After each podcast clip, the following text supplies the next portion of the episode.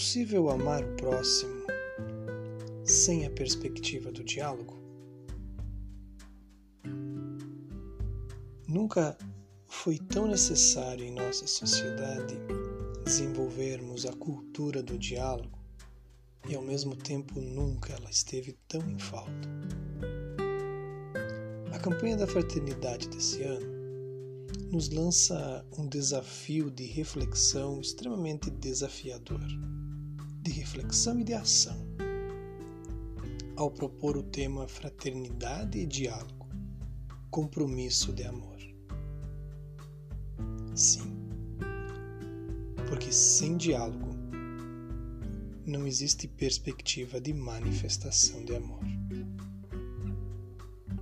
A capacidade de dialogar impõe a cada um a capacidade de se manifestar, mas também e principalmente a capacidade de ouvir, de sentir o outro.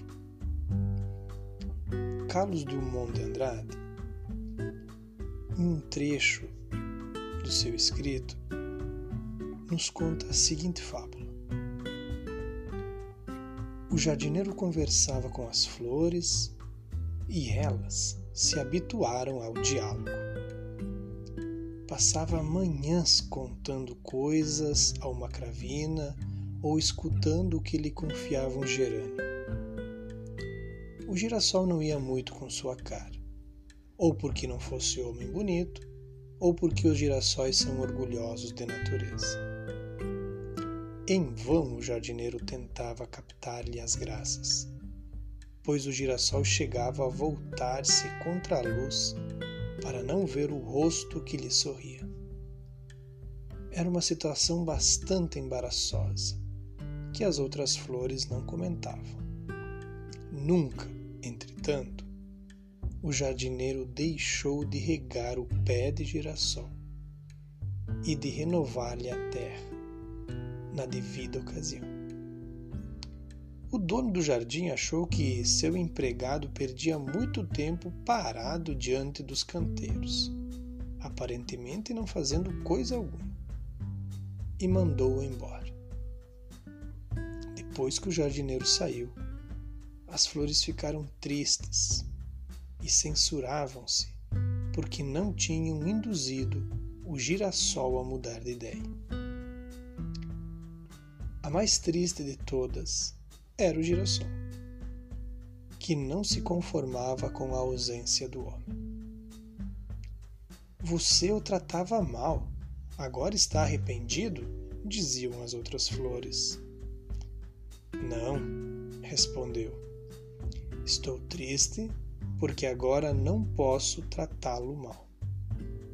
É minha maneira de amar. Ele sabia disso e gostava. Carlos Drummond de Andrade explora nessa fábula uma diversidade de percepções da importância do diálogo e da sua relação com a perspectiva do amor. Quando nos colocamos numa postura dialógica, nós não podemos ter em mente perspectiva de impor uma vontade, de impor uma ideia, uma ideologia, como sendo a mais correta ou aquela que deve ser seguida por toda uma coletividade. Não pelo menos sem antes ouvir o que os demais têm a propor existia uma diferença. Existia uma não correspondência entre o girassol e o jardineiro. Mas, mesmo sem essa correspondência, o jardineiro continuava a cumprir com suas funções. Não deixou de amar o girassol o regava, o adubava e dialogava com ele. ao deixar o trabalho porque seu patrão julgava que aquela ação era desnecessária, ele deixa toda uma coletividade triste. Hoje em dia, nos deparamos constantemente com pessoas com atitudes tipo dono do jardim não consideram o diálogo algo importante. Muito pelo contrário. O diálogo é algo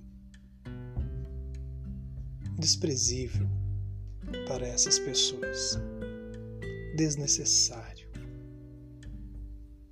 E simplesmente o que elas pensam, o que elas falam, basta.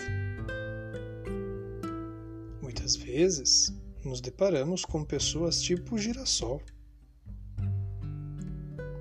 Até ouvem, até estão presentes fisicamente no diálogo, mas não estão abertos para realmente dialogar, para que ocorra a necessária troca que um diálogo exige.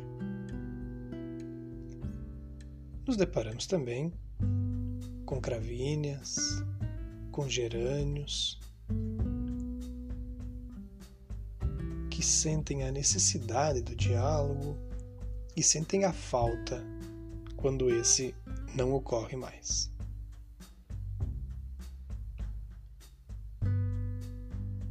Amar significa acolher a todas essas perspectivas e conseguir colocar todas elas diante de uma postura dialógica.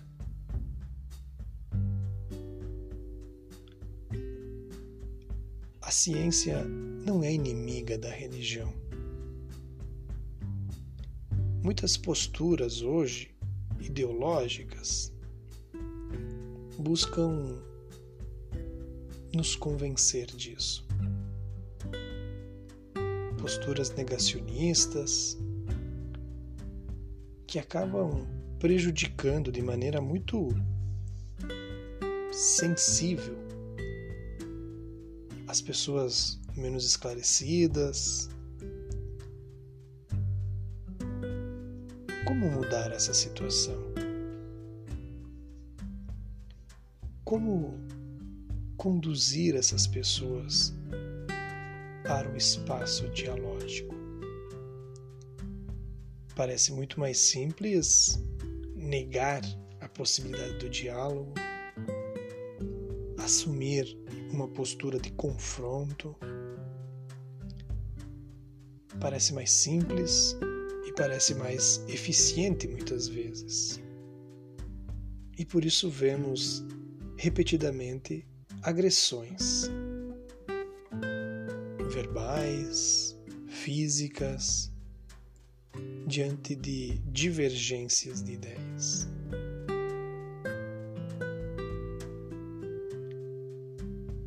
O mundo passa por uma situação pandêmica nunca antes vivenciada. A ciência, a tecnologia nos permitem visualizar uma saída para esta situação.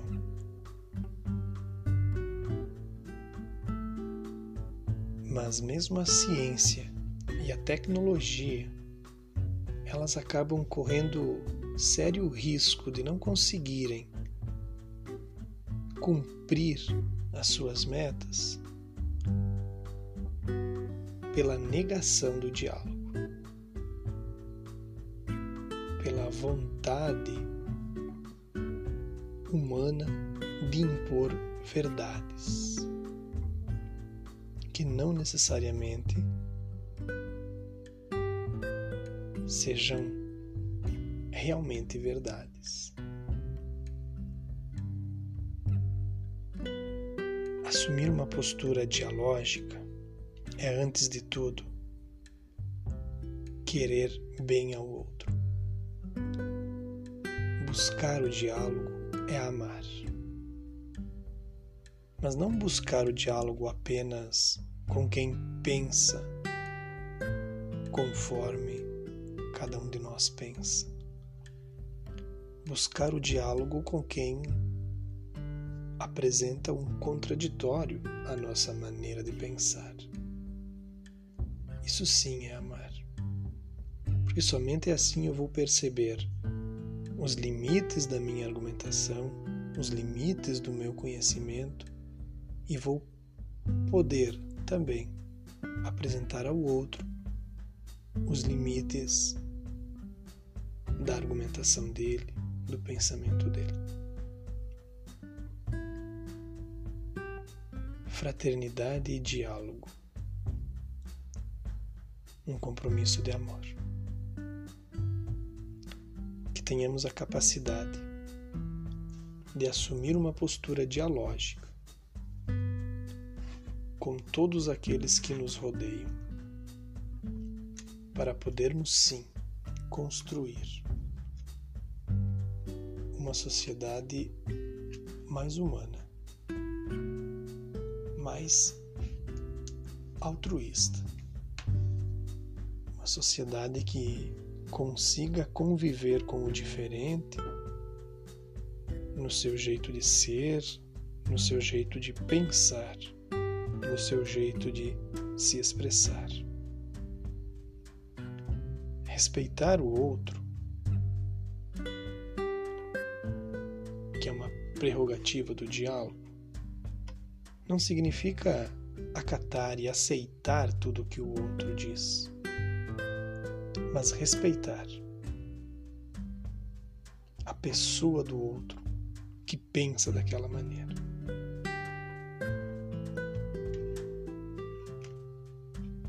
Amar, antes de tudo, é respeitar. Dialogar, antes de tudo, é saber escutar. Que saibamos cada vez mais deixarmos de ser ou de querer ser o centro de todas as relações para permitir que o outro seja ele um conhecido ou um estranho, apresente as suas considerações. Dialogar é acolher o outro da maneira como o outro se apresenta no discurso. Façamos nossa parte. Um grande abraço a todos.